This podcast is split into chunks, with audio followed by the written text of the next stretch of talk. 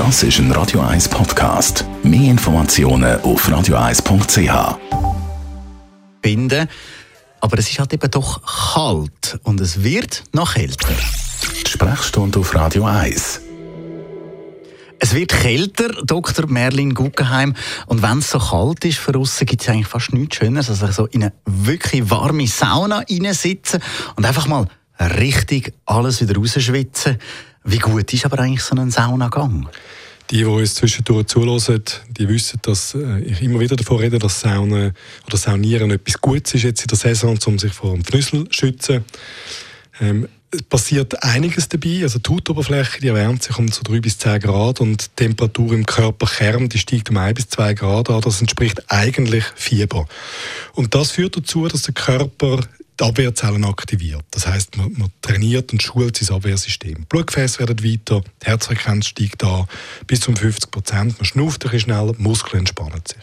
Wenn man so in dieser Schwitzkiste reinhockt, dann läuft einem der Schweiß ja nur so ab. Was passiert eigentlich genau, wenn man schwitzen? Spannend, der Schweiß der fließt wahnsinnig bis 20 bis 30 Gramm pro Minute nach 15 Minuten in, der, in dieser Schwitzkammer. Das ist ja bei das, was man machen sollte pro Gang, ist das fast ein halber Liter Schweiß.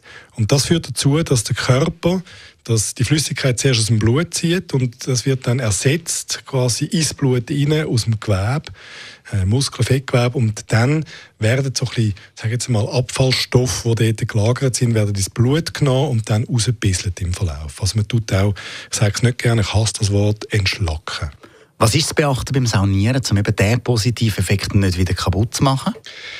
Also es ist wichtig, jetzt im, vor dem Hintergrund, dass man eben da dass die, die Schadstoffe kann ausschwemmen kann, dass man während der Saunagänge, man macht ja mehrere, nicht eigentlich trinkt, sondern erst nach dem letzten, weil sonst ersetzt man die Flüssigkeit ins Blut anderswoher, also aus dem Magen-Darm-Trakt und nicht aus dem Gewebe und dann findet das Ausschwemmen und das Entschlacken nicht, äh, nicht statt. Das ist vielleicht das Wichtigste, was man kann sagen Und dann selbstverständlich sollte man Herz, äh, Kreislauf gesund sein, man sollte sich nicht überlupfen. Wenn es zu heiß ist, dann äh, soll man rechtzeitig raus, wenn man merkt, dass einem trümmelig wird und so Kreislaufprobleme dann abbrechen.